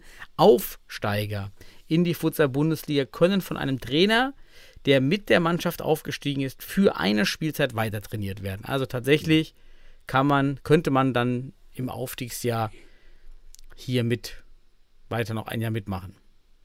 Wäre auch absurd, wenn nicht. Also du, du hast ja doch gar nicht so viele Lizenzinhaber oder also das, und außerdem Futsal hat auch immer noch seine ganz eigene Qualität nochmal in der Hinsicht. Also ich finde das Lizenzsystem auch noch gar nicht ausgereift. Ähm, also die, die, um nicht um die B-Lizenz und Fabian jetzt mit der B-Lizenz ihnen die schlecht zu machen. Aber ich finde, ähm, ich, die B-Lizenz ist für mich jetzt noch kein Indikator dafür, dass du ein reifer Bundesliga-Trainer bist oder dafür, dafür in der Lage oder fähig bist. Ja, so. Das ist halt das Ding. Du schmierst aber unseren Gästen auch wieder richtig viel Honig um den Mund. Nee, ähm, Entschuldigung, ich habe ja Fabian jetzt gerade. Fabian kann ja mehr als die B-Lizenz. Kommen wir doch mal auf den inhaltlichen Teil, Daniel. Wollen wir jetzt nicht übergehen? Ja, ja geh über. Geh über. äh, Fabian, hast du ein Thema, was du uns hier. Also, ey, wir haben schon über eine Stunde mal wieder locker, oder? Safe, oder? Also, erster Teil des Podcasts heute Frauenfutsal. So, so werden, werden wir es nennen. äh, und aber äh, wir haben ja noch, also heute wäre es mir auch wirklich mal wieder lieb, über ein bisschen Taktik oder sowas zu sprechen, also inhaltlich auch wirklich so aufs Spielfeld wieder mit den Gedanken zu gehen. Ähm, und Fabian, du bist ja auch dann dafür prädestiniert jetzt mit uns. Hm. Ähm, hast, du eine, ich, hast du einen Vorschlag? Was wir, ja, ich kann ja, mal, kann ja mal was reinwerfen. Also wir, wir habe ich ja am Anfang schon erzählt, dass wir uns auf die äh, Weltmeisterschaft äh, der, der StudentInnen gerade vorbereiten.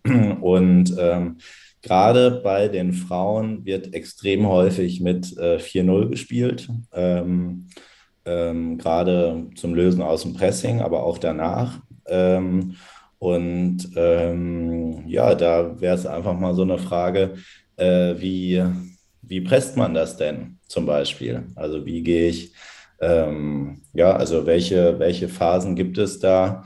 äh, im Pressing, also vom, vom ähm, tiefen Pressing bis zum wirklich Full Court Press, nenne ich es jetzt mal. Ähm, wie, äh, worauf muss ich achten, ja, wenn ich ein 4-0 4-0 dann presse? Genau. Und ähm, ja, da muss ich mir ja gerade quasi zwangsläufig Gedanken zu machen. genau, deswegen ist das schön, hier mal so ein bisschen im Ping-Pong äh, das zu tun ähm, da kriege ich bestimmt nochmal auch neue, neue Ideen. Ja, wie welch, das welch Ehre. Welch, welch, welch, Ehre. Ja. Mit dem Ziel, Weltmeister zu werden oder Weltmeisterin zu werden. Doch, ja. Da, deswegen tritt man an. Und wir setzen Natürlich. heute, ja. wir setzen hier jetzt das Fundament dafür. Ja, genau. Wie kann ich die Top-Teams schlagen? Aber du, ähm, Daniel, du bist ja auch noch dabei, du kannst ja gleich auch ein bisschen reflektieren. Du hast ja deine Weimarsche Relativitätstheorie hier immer drin, ne? oder Relationstheorie. immer, immer ist sie dabei. immer. Daniel wird dir sagen, variiere, variiere.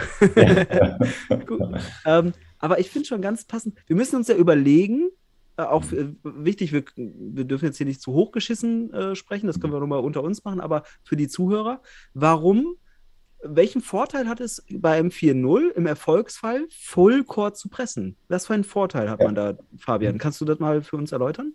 Weil das wäre die erste Frage, die Sinn gibt.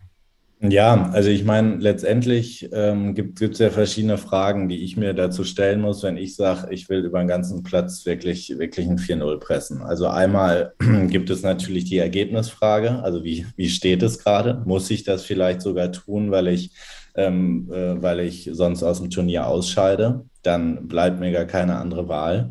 Äh, dann muss ich es tun. Ähm, dann ähm, ist natürlich für mich dann äh, im Prinzip noch eine Frage, wenn ich vorher in die Analyse gehe von, ähm, von der gegnerischen Mannschaft. Ähm, wie sind da vielleicht die Qualitätsunterschiede? Also macht das dahingehend dann auch wirklich Sinn, äh, vielleicht da, ähm, da ins Pressing zu gehen? Genau, also das wären, wären zum Beispiel so Punkte, die man sich überlegt, um das zu tun. Ne? Mhm. Ähm, ja.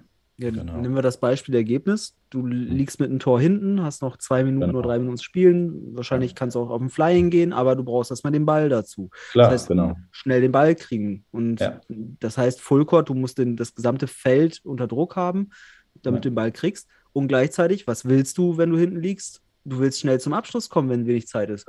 Dann ist natürlich sinnig, wenn du vorne auf 10 Meter den Ball gewinnst ähm, oder halt ne, äh, hinten auf 10 Absolut. Meter. Ja. Jetzt aber für mich die Frage, wäre es nicht auch ein richtig geiler Vorteil, im 4-0 mal tief zu verteidigen, was für Potenziale birgt das? Weil Ja. das 4-0 ist ja auch äh, einfach, äh, es, es birgt ja auch die Gefahr bei Ballverlust, es ist nichts mehr hinter dir. Ja? Das heißt, wenn du jetzt mal dich auf ein Drittel Feld zurücksetzt, aber hat das auch Gefahren? Hat, hat das 4-0 jetzt mal, weil du sagst, du kommst ja aus dem, ich finde diese Königsdisziplin 4-0, finde ich total spannend, mal so zu reflektieren, weil das im Frauenfußball tatsächlich deutlich häufiger praktiziert Ja. wird als im Herrenfußball.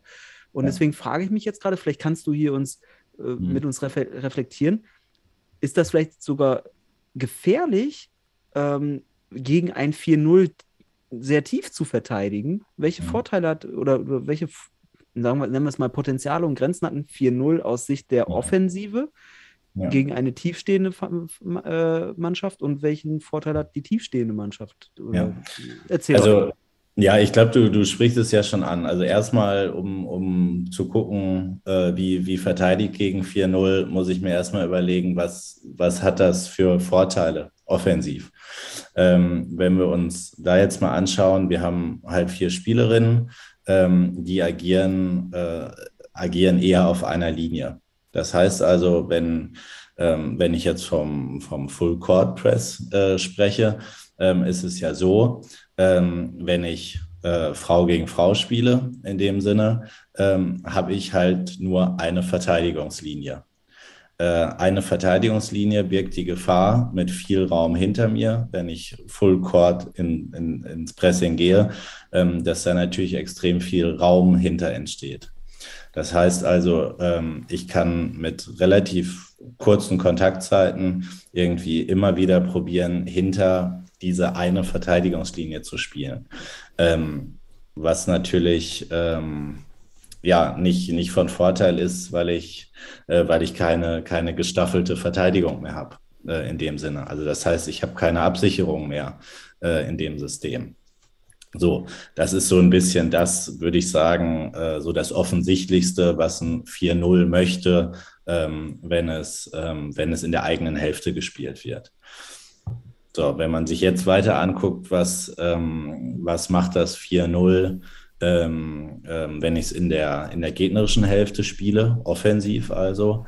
Ähm, ich habe nicht mehr die Tiefe vom Platz.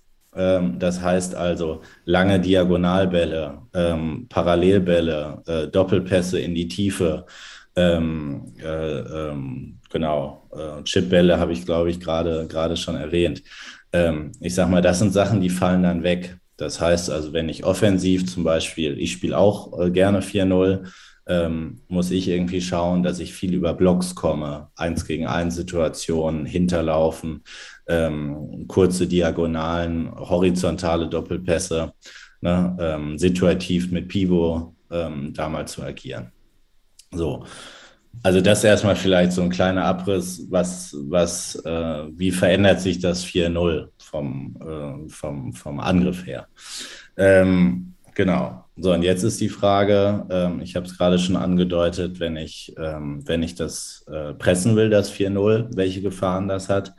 Ähm, jetzt hattest du es gerade schon angesprochen, ähm, warum sich nicht einfach zurückfallen lassen? Ja, weil das ist ja im Prinzip, ähm, da nehme ich ja die Hauptgefahr eventuell von einem 4-0 raus. Das heißt, die, ähm, die, die Tiefe nehme ich dem ganzen System. Ähm, wie gesagt, macht, äh, macht in dem Sinne absolut Sinn. Ähm, ist nur nicht immer möglich. Ne? Wir haben ja gerade schon festgestellt, äh, irgendwie rein aus ergebnistechnischen Gründen könnte schwierig werden. Ähm, so, wir nehmen jetzt mal vielleicht kurz das Beispiel, dann äh, gebe ich mal vielleicht ein, zwei Fragen raus. Ähm, wir verteidigen tief das Ganze, ähm, äh, das, das 4-0. Und wie du schon gesagt hast, ähm, wenn man im 4-0 nicht aufpasst, ähm, hat man häufig keine Absicherung mehr. Ähm, so, und das ist genau der Punkt, äh, wo ich dann natürlich irgendwie ähm, gut in Konter reingehen kann ne, wenn ich, ähm, wenn ich, äh, wenn ich das gut verteidige. Ne, das heißt also, ich brauche, ich zum Beispiel bin Fan davon, in der gegnerischen Hälfte sehr, sehr individuell zu verteidigen, also Frau gegen Frau in der eigenen Hälfte ähm, dann eher auf eine Zonenverteidigung ähm, zurückzugreifen. Ähm, ja, genau. Und ähm, da habe ich wenn ich das in der Zone verteidige, hinten, wie gesagt, habe ich den Kontermoment. Nach Ergebnis muss ich es manchmal pressen. Dann gibt es natürlich situative Aspekte, wo ich das Ganze dann äh, aus einer tiefen Verteidigung irgendwie raus, rauspressen kann, weil es einfach Sinn, äh, Sinn ergibt. Ähm, genau, aber das ja, sind, sind im Prinzip die, äh, die Fragen, die ich mir in so einem Prozess stellen muss. Ne? Also, ich, hätte mal, ich hätte mal eine kleine Frage ja. oder deine Meinung mhm. dazu.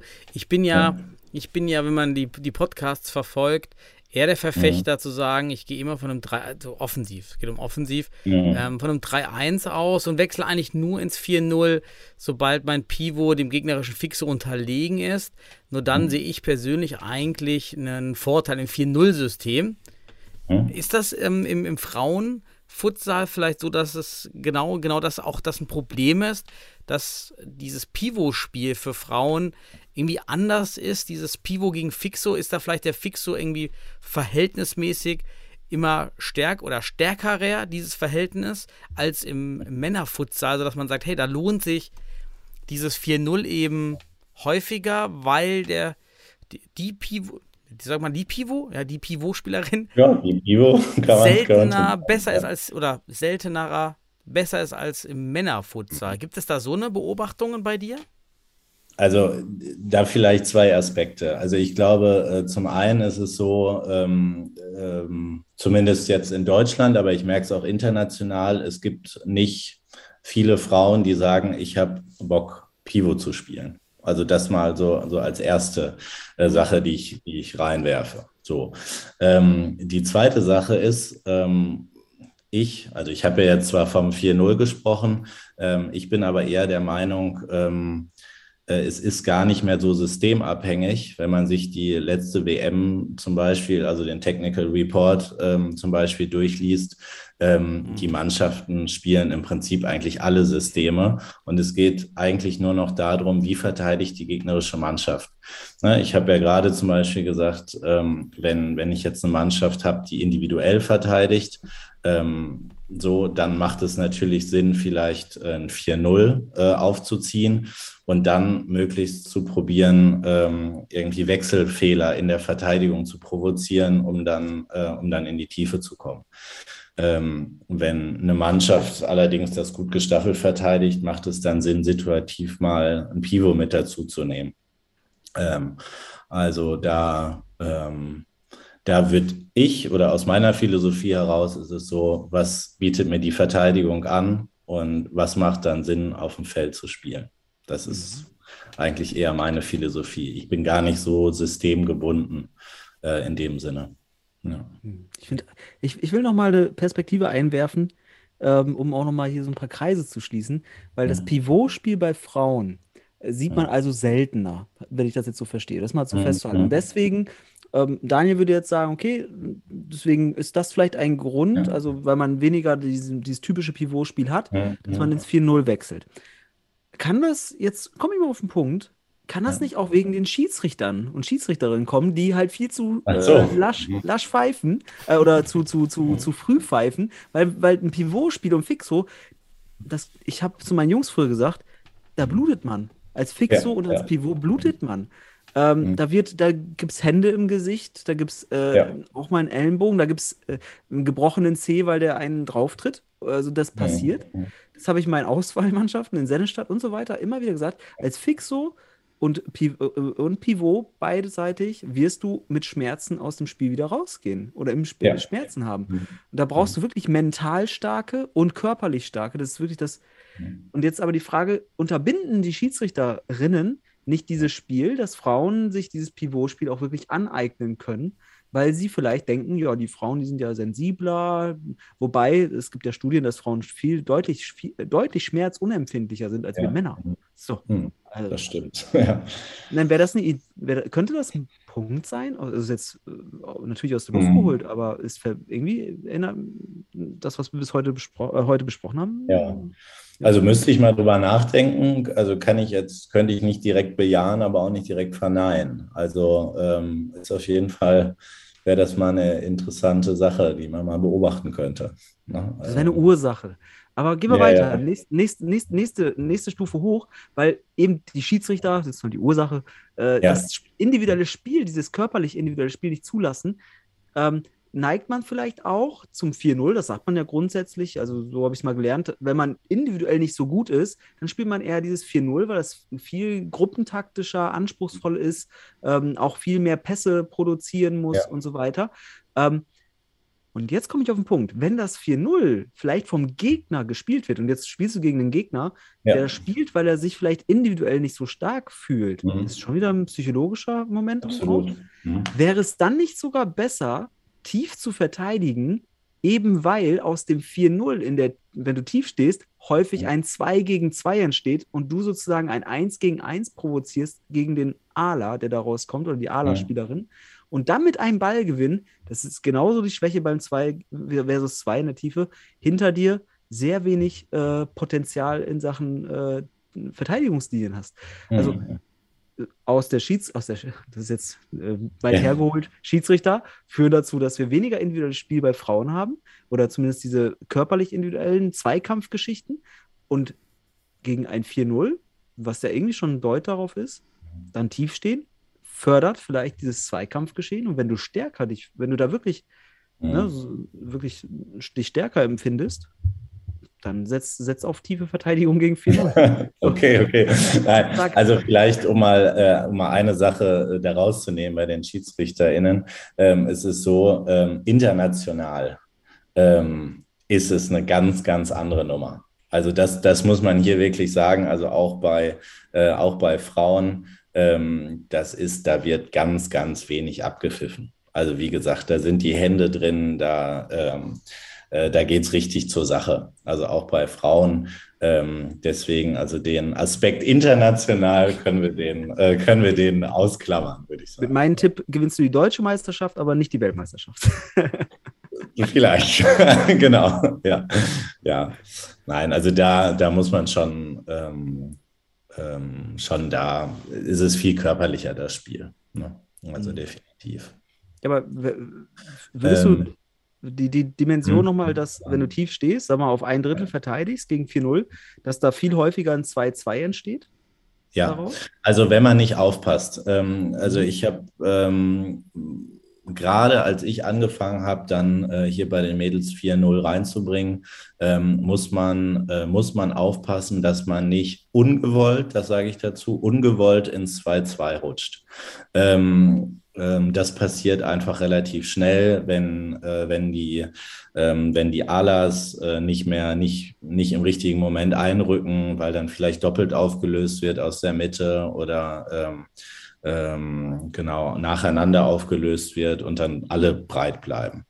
Ähm, da muss man, muss man im 4-0 auf jeden Fall äh, aufpassen.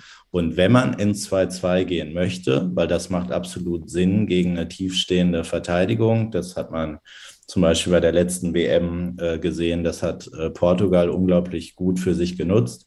Ähm, wenn du keinen Fixo in der Mitte hast, hast du ergo auch keinen, keinen Verteidiger, höchstwahrscheinlich in der Mitte, ähm, der nochmal da zusätzlich absichert. Das heißt also, ich kann in die Mitte ziehen und von der Mitte habe ich gute Schussbahn.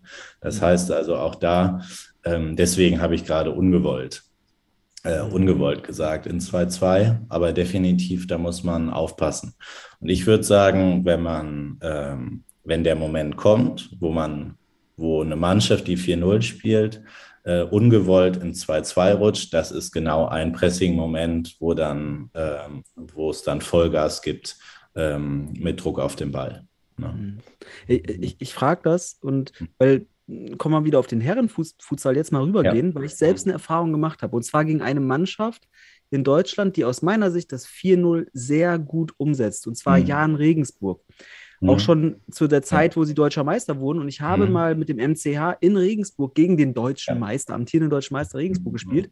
Und wir haben sie analysiert. Und da war auch die Frage, wie Ja. verteidigen wir dieses 4-0? Und dann haben wir in der ersten Halbzeit tatsächlich, wir wollten den, wir wollten eigentlich auch wirklich das erste Tor schießen. Also was haben Ja. wir gemacht? Wir sind äh, draufgegangen. Wir haben Ja. gepresst. Mhm. Mhm. Das haben wir gut gemacht damals, Ja. aber die sind immer über Diagonalbälle, weil Mhm. das ist Mhm. wirklich auch schwer zu verteidigen. Ja. Ähm, und wenn, wenn du weißt, in Sennestadt hatte ich dann immer einen zweiten Block, der äh, nicht trainiert. Ähm, Mhm. Das war Mhm. schwierig. Und dann habe ich mich, wir gingen 1-0. Ähm, nicht, weil es ist der 4, durch ein 4-0, das- da ist jetzt nicht viel passiert, aber wir gingen 1-0 zu- mit Rückstand in, in die Halbzeit. Ja. Und was wir gemacht haben, ist, wir haben uns zurückgezogen gegen das 4-0. Und warum? Ich habe gerne gegen Opferspieler gespielt. Das heißt, ich Mhm. wollte Mhm. isolieren, 1 gegen 1, weil meine Jungs, die waren geil auf 1 gegen 1. Die wollten diese Ja. Zweikämpfer Mhm. haben. Und dann habe ich wirklich, äh, ohne es böse zu meinen, aber Lukas Krul ist kein begnadeter individualer Kicker. Der kann nicht 1 gegen 1 gehen. Der schießt dir auch äh, genauso wie damals Timo Heinze. Der hat kein 1 gegen 1 gemacht. Der hat den Ball dann lieber ins Ausgeschossen. Und solche Spieler konnte man dann immer gut isolieren, weil die sind dann, wie du schon sagst, aus Versehen auf den Ader gekommen, weil die Ja. schlecht rotiert haben. Und dann hast du auf einmal an der Mittellinie oder, sag mal, auf, auf, auf ein Drittel Genau. Feldhöhe, dann 1 gegen 1 und spielst einen Konter. Ja, So, ja. Und was haben wir am Ende? Haben wir das Spiel 4-1 gewonnen, weil Mhm. wir uns viel sicherer fühlten mit diesem 1 gegen 1 gegen, Genau. gegen Regensburg Mhm. und haben das Ding gedreht. Und da sage ich, da hat es bei mir Klick gemacht, warum Mhm. das 4-0 immer hoch pressen. Ja. Dafür brauchst du wirklich eine super gute Verteidigung, die versteht, starke und schwache, also mannorientiert und raumorientiert zu Genau. verteidigen, damit die Verteidigungslinien stehen.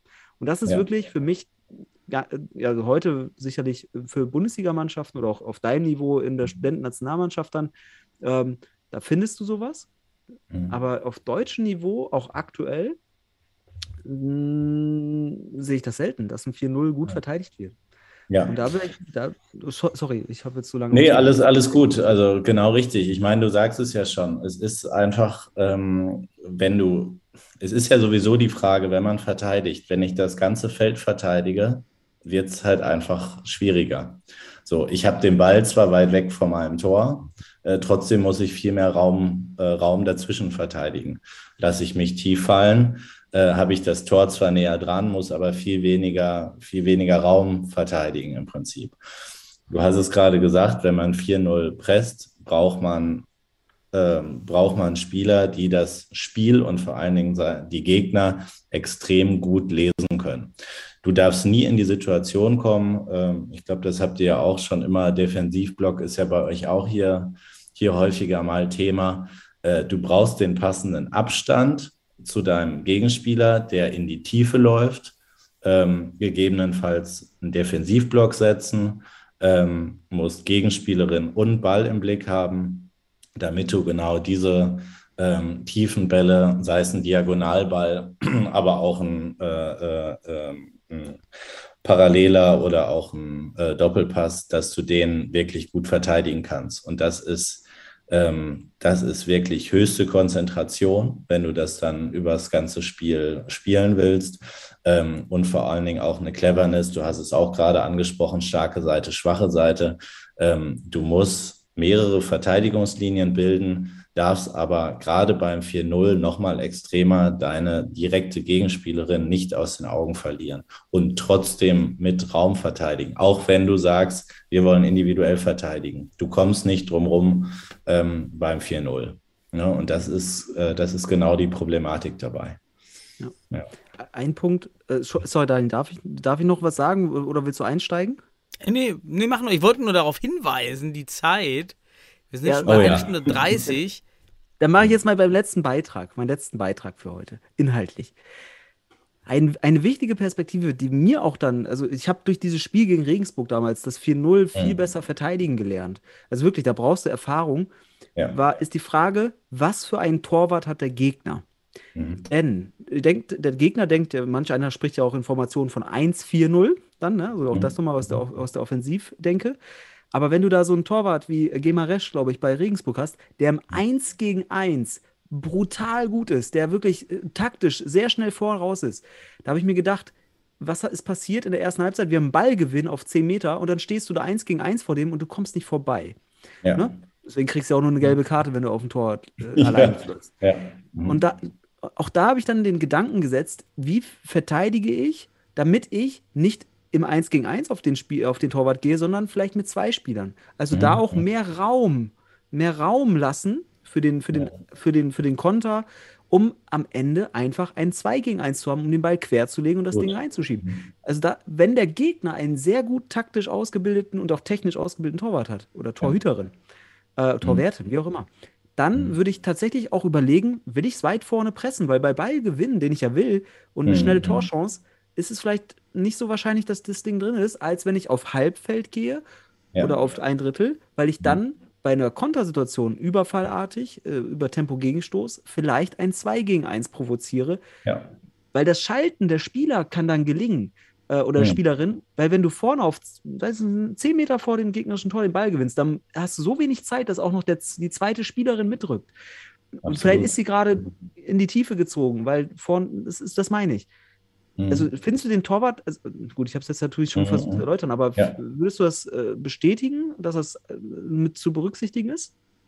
Ja, also ich sag mal, wenn ich jetzt offensiv äh, auf meinen 4-0 gucke, muss ich die Torhüterin auf jeden Fall mit reinnehmen. Und zwar nicht nur aus dem Aspekt, dass ich sage, äh, wir lösen uns aus dem Pressing, äh, aus dem 1-4-0, sondern äh, das ist meine Konterabsicherung.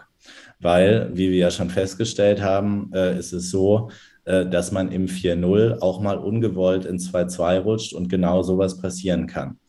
Ähm, da brauche ich dann keinen Torwart ähm, wie den Kollegen aus Hohenstein, der dann eher auf der Linie steht, sondern ich brauche jemanden, der, der sieben, acht Meter vorm Tor steht, sich darin wohlfühlt, das Spiel le- lesen kann ähm, und genau auf solche, solche Ballverluste ähm, dann auch reagieren kann. Wenn ich jetzt sage, ich spiele offensiv äh, ein 4-0. Ähm, und genauso gut kann man das natürlich auch defensiv analysieren. Was habe ich da ähm, für eine Torhüterin stehen? Ähm, ist die eher auf der Linie, wenn, wenn der Gegner zum Beispiel 4-0 äh, 4-0 spielt? Ähm, wie kann ich meine Verteidigung darauf ausrichten? Ähm, brauche ich zwei Leute in, im Konter? Brauche ich vielleicht drei? Reicht mir eine? Ähm, das sind, sind absolut sinn, sinnvolle Fragen irgendwie, die man ähm, die man sich dann stellen kann. Ne? Wenn man den Gegner vorher analysiert, ähm, macht das absolut Sinn. Ne? Ähm, auch wir haben ja gerade davon gesprochen, ähm, wie viele, oder ich sag mal, ich gucke dann auch immer, äh, wie viel Absicherung brauche ich? Reicht mir, äh, einen Ball im 1 gegen 1 zu gewinnen? Oder habe ich jemanden so starkes auf der Seite, ähm, dass ich mit Absicherung spielen muss? Also das heißt, dass ich äh, mein Fixo als Absicherung nehme oder reicht es mir, dass meine Torhüterin die Absicherung ist, wenn ich tief verteidige? So, dann habe ich mehr Leute, um in den Konter zu gehen, nach vorne. Ähm, ja, das sind genau die, die Fragen, die man sich da stellen muss, ne? wenn, man, ähm, wenn man dann tief verteidigt und auf Konter spielt, gegen 4-0 zum Beispiel. Ja. Am Ende sind wir doch bei der Weimarschen Relativitätstheorie gelandet. Immer gucken, was der Gegner kann, was wir können.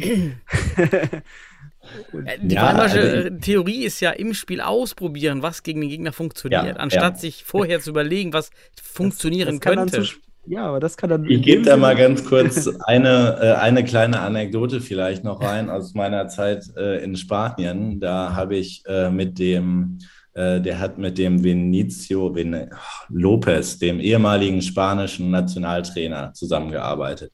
Und der hat wohl äh, immer gesagt, die ersten fünf Minuten probiert alles einmal aus, verteidigt hoch, verteidigt tief, greift kurz im 4-0 an, greift im 3-1 an, macht Parallelen, 1 gegen 1 diagonal.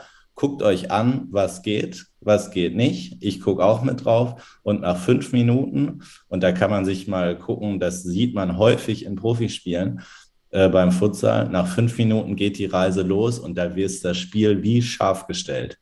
Dann haben die sich alle einmal abgecheckt, irgendwie auch geguckt, wer, welche Stärken und Schwächen hat mein direkter Gegenspieler und dann geht's ab.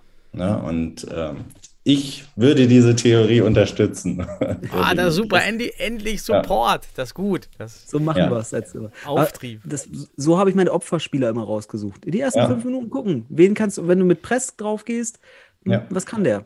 Und Genau. dann weißt du halt, okay, vielleicht nimmst du den Timeout oder sowas und dann kündigst du an, wie es jetzt geht, wenn du halt nicht die erfahrenen Spieler hast, wo du einfach nur scharf stellen musst auf einmal durch eine Mhm. Ansage von außen.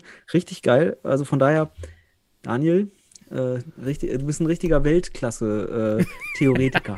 Genau. Ja, Ja, ja. lassen wir es so stehen. Jetzt, je- jetzt Podcast beenden, denn gerade ist die Stimmung für mich gut.